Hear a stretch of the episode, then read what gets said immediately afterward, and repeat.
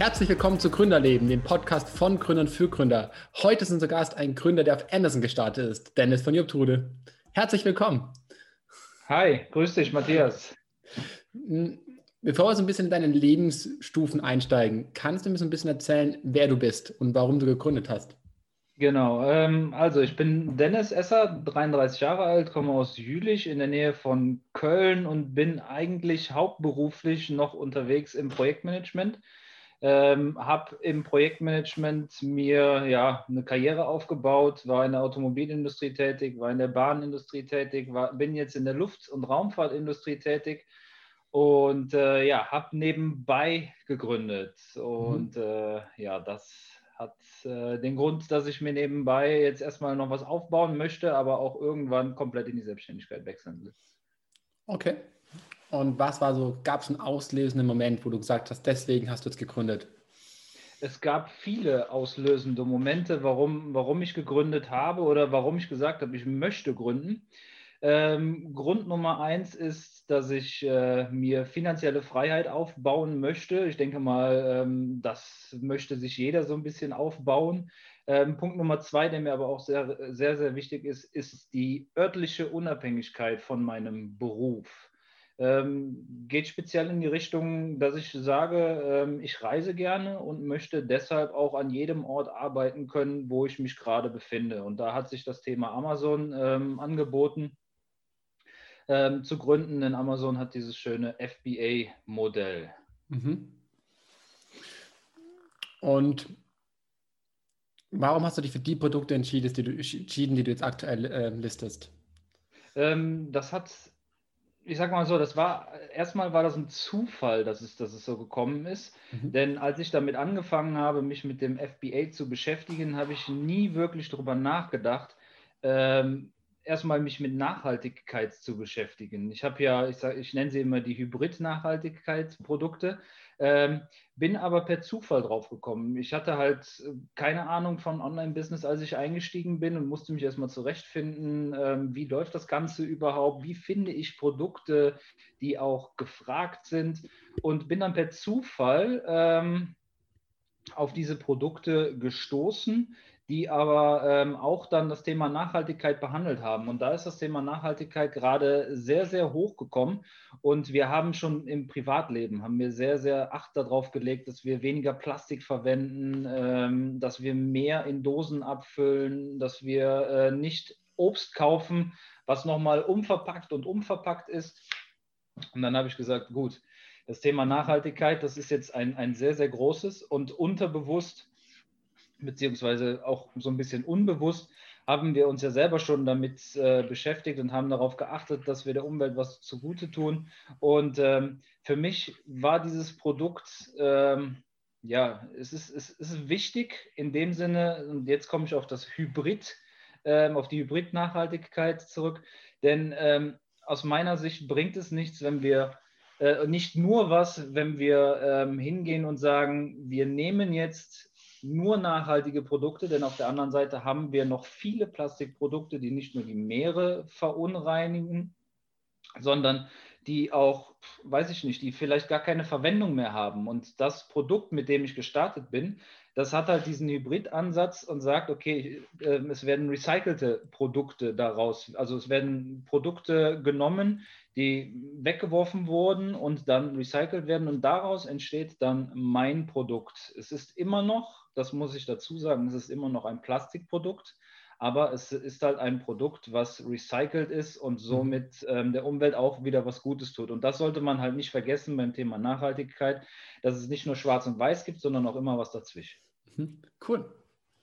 Das klingt auf jeden Fall sehr, sehr spannend. Und war das für dich von Anfang an klar, dass du dich für ein Produkt entscheidest und nicht für eine Dienstleistung? Also gut, du bist ja sozusagen schon hauptberuflich sozusagen woanders. Das heißt, dann ist genau. ein Produkt vielleicht einfacher als eine Dienstleistung, aber der Sprung sozusagen ist ja trotzdem nochmal schwieriger vielleicht.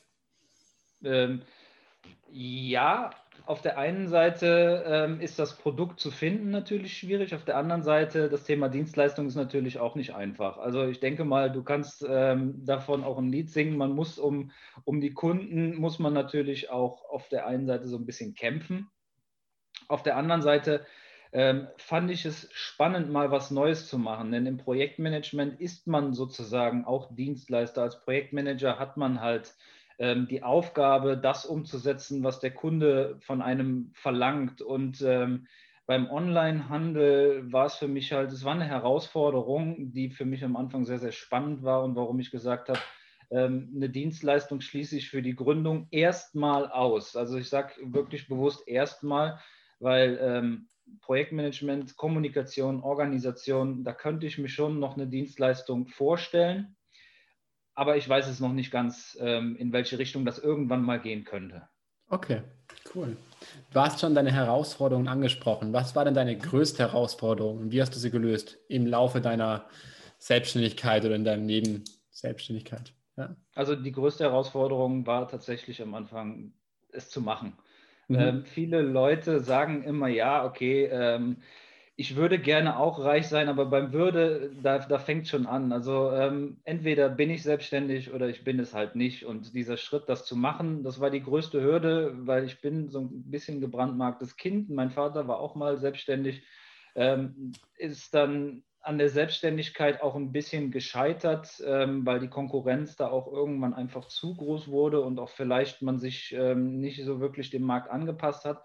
Aber zu dem Zeitpunkt, als ich das miterlebt habe, war dieses Thema, ähm, woran scheitert man denn überhaupt, war für mich gar nicht greifbar, weil ich war noch jung und ähm, ja, die, ich habe halt einfach nur gesehen, da ist jemand gescheitert an der Selbstständigkeit mhm. und das hat so bei mir so ein bisschen ähm, ja erstmal ein Brett davor geschoben, da überhaupt drüber nachzudenken. Und deshalb war für mich wirklich der schwierigste Schritt, erstmal anzufangen aber bei diesem Anfang muss ich ganz ehrlich sagen, da hat mir auch meine Partnerin sehr beigeholfen, die gesagt hat, ja, mach es, man sieht, dass du darin aufgehst, dass du ähm, auch jemand bist, der das Ganze selber treiben kann. Und vor allen Dingen bin ich auch niemand, der sein Leben lang ähm, für andere Leute arbeiten möchte. Ich möchte halt schon auch selber so ein bisschen die Richtung vorgeben. Und ähm, ja, das hat dann am Ende dazu geführt, dass ich dieses erste Mal das Machen wirklich auch umgesetzt habe.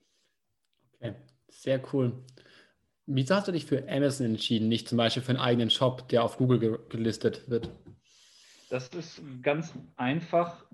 Amazon hat natürlich schon den Traffic, den man sich wünscht, wenn man Produkte verkaufen will. Mhm. Es gibt immer Vor- und Nachteile, die habe ich auch abgewogen. Klar, wenn man einen eigenen Shop hat, kann man seine Margen vielleicht ein bisschen erhöhen, ähm, die bei Amazon ein bisschen geringer sind, weil Amazon natürlich für ihre Dienstleistung auch was bekommt. Aber für mich war es wichtig, dass ich am Anfang Traffic habe und dass ich auch sehen kann, okay, das, was du an Geld investierst in das Produkt, das funktioniert auch oder es funktioniert nicht. Also funktioniert das Produkt oder funktioniert es nicht? Mhm. Und deshalb habe ich gesagt, okay, ich starte mit Amazon und der Webshop, der soll dann irgendwann mal nachkommen. Okay. Vor allen, Dingen, vor allen Dingen muss ich natürlich ähm, auch dieses Thema Online erstmal so wirklich verstehen. Jemand, mhm. der aus der Automobilindustrie kommt und ähm, nie wirklich online was gemacht hat. Also so, so, so ein Thema wie äh, das Wort Traffic, das kannte ich bis vor einem Jahr so noch gar nicht. Das mhm. äh, sind halt auch Lernprozesse, die, die immer wieder weiter mit integriert werden. Aha. Cool. Ja, super spannend. Also das ist ähm, in meiner persönlichen Welt immer so, äh, so, so, so, so Basics irgendwie, äh, weil also mhm. das, ich mache nichts anderes den ganzen Tag so. Ähm, mhm. Aber ich kann das verstehe ich. So, so geht es mir ja mit der Automobilindustrie. Da gibt es ja ganz viele Begriffe, die du mir nennen könntest, die ich nicht präsent habe und äh, ja, wo man dann auch, ja, dass ich gar nicht nur bedingt sich reinversetzen kann ins Gegenüber. Genau. genau. Lass uns trotzdem noch mal kurz so auf Amazon gehen, weil ich glaube, da gibt es ja. bisher wenige Podcast-Gäste äh, vom Gründerleben, die wirklich auf ja. Amazon unterwegs sind. Wie gehst du mit Kritik von Amazon um? Also die an Amazon die Kritik ist, und das ist ja dann auch direkt eigentlich auch am Amazon FBA trifft, also die ganzen Lagerarbeiten mhm. und so. Äh, wie geht es dir damit? Was, was denkst du dazu oder wie gehst du damit um? Also tatsächlich würde ich mir gerne selber da noch einen Überblick darüber verschaffen. Also diese Lagerarbeiten, das, was, was man halt sehr äh, oft immer hört. Amazon hat mal angeboten, auch Führungen durch ihre Lager. Die hätte ich gerne mal mitgemacht. Die sind aufgrund von Corona erstmal gestrichen worden. Deshalb kann ich mir da erstmal selber kein Urteil drüber, drüber bilden. es gibt Leute, die haben mich auch über Instagram ähm, angeschrieben, warum bietest du denn auf Amazon an? Amazon äh, macht doch die ganzen äh, Anbieter, machen die doch am Ende sowieso fertig und wenn sie nicht, wenn sie nicht, dich nicht mehr dabei haben wollen, dann sperren sie einfach deinen Account. Das gibt es bestimmt. Bei mir ist es so noch nicht aufgetreten. Mhm. Aber ähm, irgendwo hat dieses ganze Unternehmen natürlich auch eine Berechtigung, da zu sein.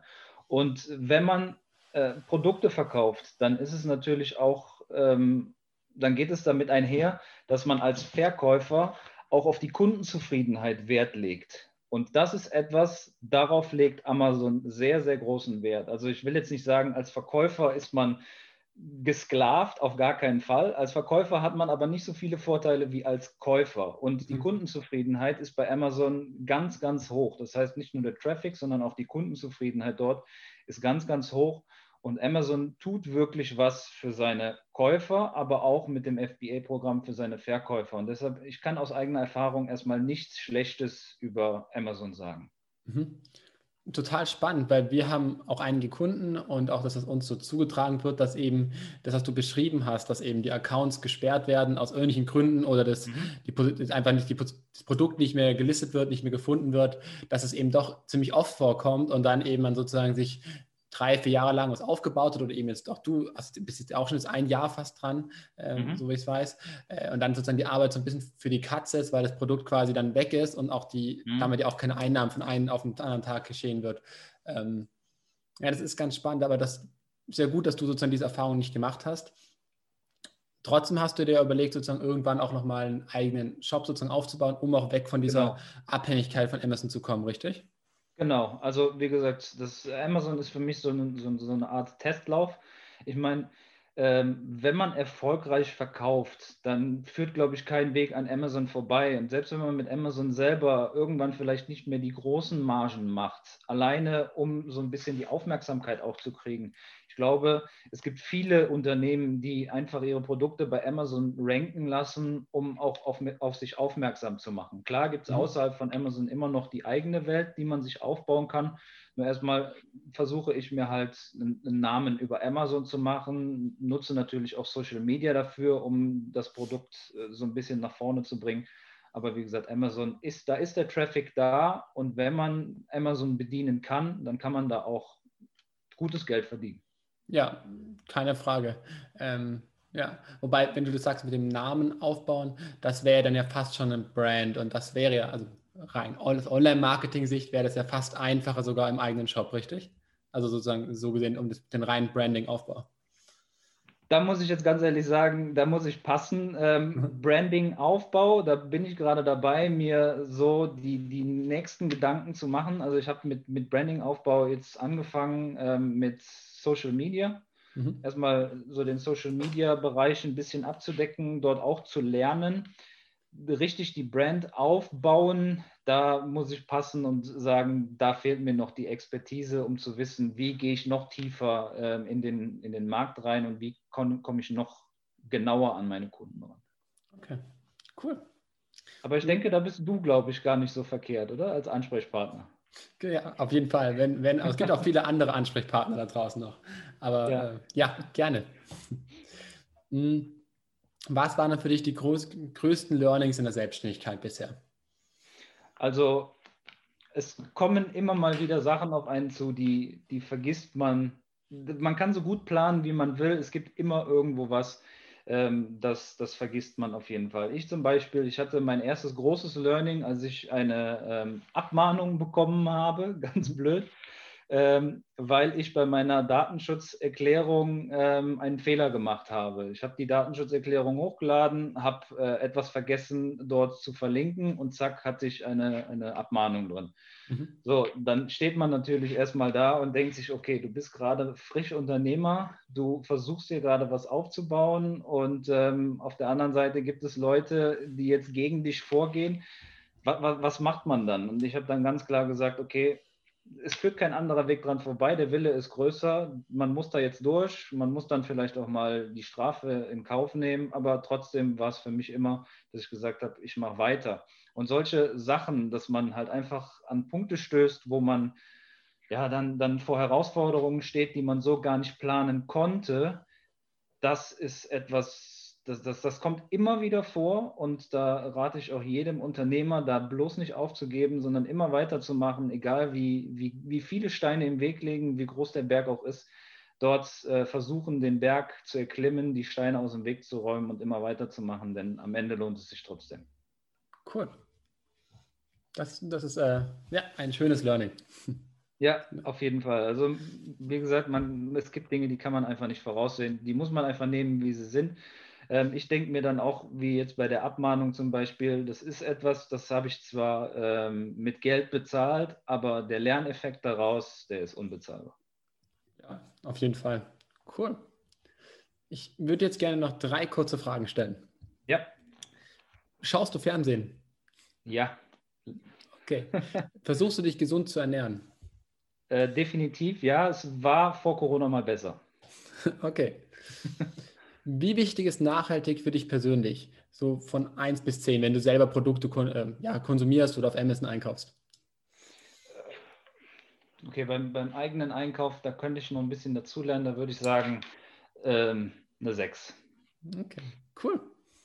Super. Also da steht bei mir manchmal doch noch mehr der Nutzen im Vordergrund. Ja, ja, oder der Preis. Oder der Preis, ja. Ja, das, das ist ein gutes Thema, das muss man dazu auch erwähnen. Nachhaltigkeit, ähm, man muss die, die Gesellschaft noch dazu kriegen, dass Nachhaltigkeit natürlich auch einen gewissen Preis hat. Also man kann jetzt nicht sagen, ich möchte keine Plastikartikel mehr, sondern gehe jetzt auf Holz über und dann aber denselben Preis wie für Plastik bezahlen. Das geht noch nicht. Ich weiß nicht, ob es irgendwann mal geht, aber Nachhaltigkeit geht auch damit einher, dass da wahrscheinlich sehr, sehr viel Aufwand auch hintersteckt. Also wenn man ähm, jetzt keine Produkte hat, die äh, nicht nachhaltig sind. Und dass natürlich mit dem Aufwand, der dahinter steckt, auch der Preis nochmal ein anderer ist. Und natürlich auch zum Teil äh, Subventionen. Also äh, gerade die Fleischindustrie und so, also die sind ja so unglaublich subventioniert, wodurch natürlich auch die Produkte einfach viel billiger mhm. sind als die nachhaltige Alternative. Also mhm. genau. Wobei ich muss sagen, ähm, ich habe äh, jetzt ein bisschen angefangen, auch Produkte zu, zu, mir zu nehmen. Also ich war früher ein sehr großer Fleischesser. Mhm. Ähm, das haben wir auch schon reduziert auf, ich sag jetzt mal, maximal dreimal die Woche. Und wir haben jetzt angefangen, auch mal äh, Veggie-Hack oder so zu kaufen. Ich meine, ähm, geschmacklich kann man es nicht vergleichen, aber es schmeckt nicht verkehrt. Mhm. Cool. Sehr cool. Ja, gut ich würde den Podcast gerne jetzt beenden. Wenn du mhm. noch gerne was teilen möchtest, äh, gerne. Ähm, ansonsten würde ich mich jetzt verabschieden von allen da draußen und von dir. Ich bedanke mich bei dir, dass du da warst. Vielen Dank. Sehr gerne. Und Sehr gerne. allen anderen da draußen wünsche ich eine schöne Woche. Alles klar. Danke, Matthias. Allen da draußen eine schöne Woche. Bis dann.